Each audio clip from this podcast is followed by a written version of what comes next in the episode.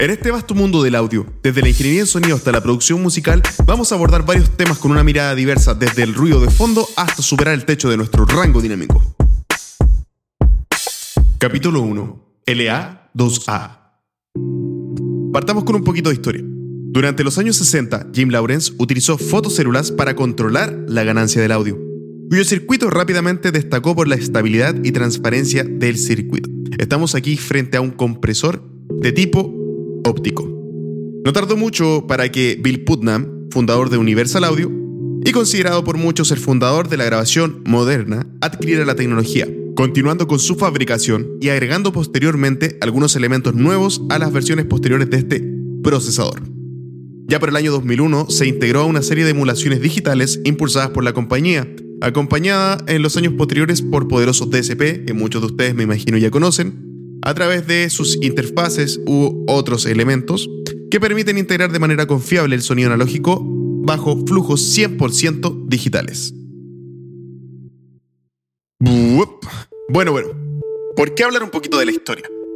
Resulta que durante este mes de octubre del año 2023, donde estamos eh, en este caso lanzando por primera vez este podcast, eh, la compañía Universal Audio ha estado regalando la licencia del LA2A, ¿ya? Eh, lo cual ha causado cierto revuelo durante este tiempo y ha sido difundido por amplias comunidades, foros y redes sociales. Pero, ¿qué hace tan interesante o tan especial este procesador para causar este cierto revuelo que se ha generado estas últimas dos semanas.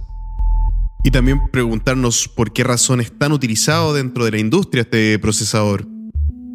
De partida, nos enfrentamos a un compresor de tipo óptico, acompañado de un sistema de amplificación a tubo, lo que aporta una respuesta rápida y un carácter único a las señales que estamos procesando. Pero describir esto se queda corto y es mucho mejor para nosotros entenderlo a través de nuestros oídos. Para eso voy a dejar con ustedes dos ejemplos prácticos. Escucharemos a continuación el antes y el después para una voz y un fragmento de batería. Ahora estamos escuchando un fragmento de un loop de percusión del plugin Modo Drums de IK Multimedia logramos apreciar una batería, una composición bastante buena, pero una vez que se activa el procesador, vemos cómo crece, cómo aparecen armónicos, cómo aparece la presencia del instrumento o de la ejecución del instrumento como tal. Ahora desactivando se nota drásticamente el cambio. Ahora los voy a dejar un segundito para que lo escuchen por ustedes mismos.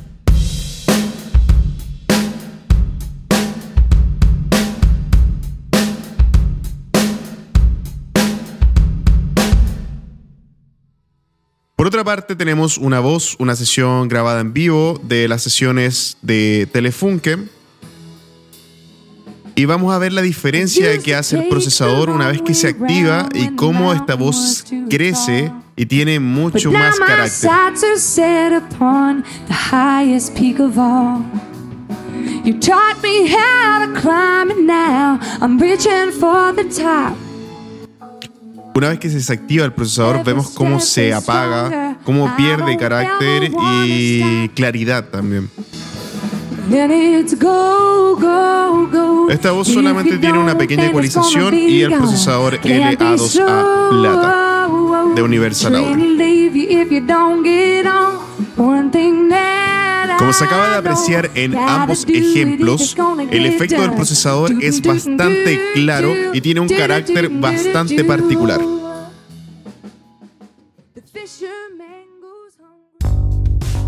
Hoy en día hay una amplia oferta de procesadores digitales, plugins eh, y varias compañías que los fabrican. Eh, va a depender de muchos factores el sonido final que entreguen y la calidad de la codificación que vaya detrás de estos procesadores para poder decir qué tan bueno es uno del otro.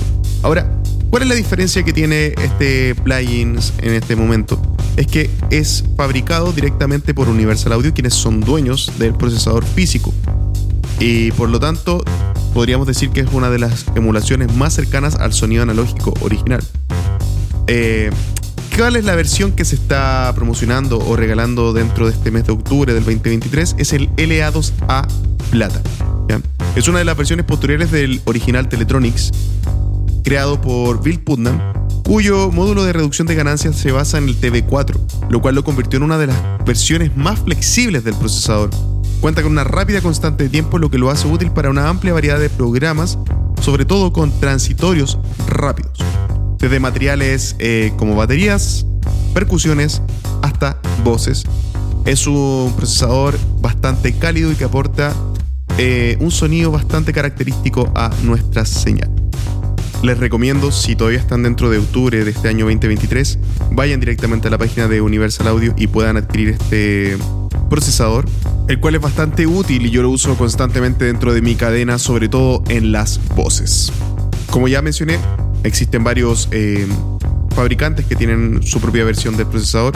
La mejor recomendación que les puedo dar es utilícenlo, pruébenlo, vean cuáles son los mejores resultados, en qué señales les da la mejor característica esto es experimentación y lo más apasionante de este mundo es que no existe una sola manera de hacer las cosas, así que lo mejor es aplicar el conocimiento, utilizar el oído y obtener los mejores resultados. Y así vamos llegando al final. Espero les haya gustado esta pequeña reseña y los invito a estar atentos a los próximos capítulos. Gracias totales a aquellos que se quedaron hasta el final. Esto es Sobre el Techo, audio y producción musical.